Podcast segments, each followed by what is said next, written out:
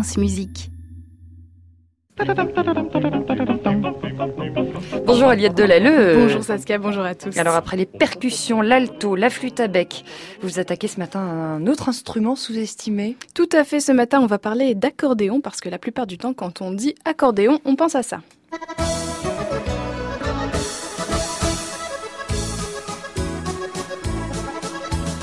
Je n'ai pas pris un son de balmusette au hasard, non, non, c'est la première vidéo qui arrive sur le web quand on tape le mot accordéon dans la barre de recherche. Bah, ça met de bonne humeur aussi finalement. Ça met de bonne humeur, mais il est quand même sacrément temps de chasser un cliché qui colle à la peau de l'accordéon, et pour cela, je vais vous raconter une petite histoire.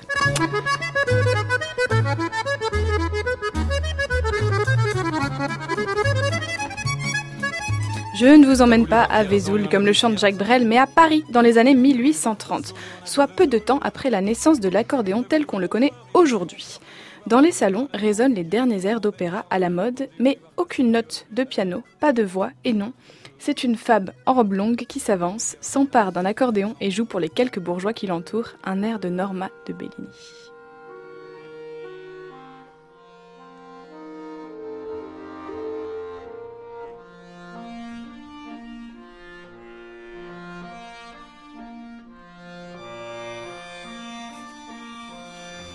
Les années passent, l'accordéon quitte le monde bourgeois pour s'imposer dans les cultures populaires.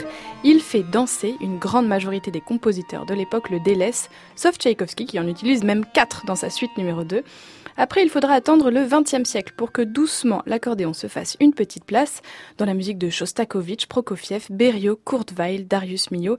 Et ce phénomène s'accélère depuis les, les, années 2000. Comme dirait le jeune accordéoniste Vincent Lermé, il y a depuis le début du XXIe siècle un boom de l'accordéon. Mais pourquoi cet instrument connaît-il un tel succès, Aliette C'est toujours un peu difficile à dire, mais il vient en partie de la possibilité pour les accordéonistes de jouer un répertoire très large. Même si leur instrument est assez récent dans l'histoire de la musique, il ils peuvent interpréter du contemporain, mais aussi du Rameau, du Bach, du Schubert, des airs d'opéra, de la musique du XXe. Il suffit soit de lire la partition telle qu'elle, soit de passer par des arrangements, comme Le Ruisseau, une pièce de Grieg arrangée pour accordéon et interprétée ici par Elodie Soulard.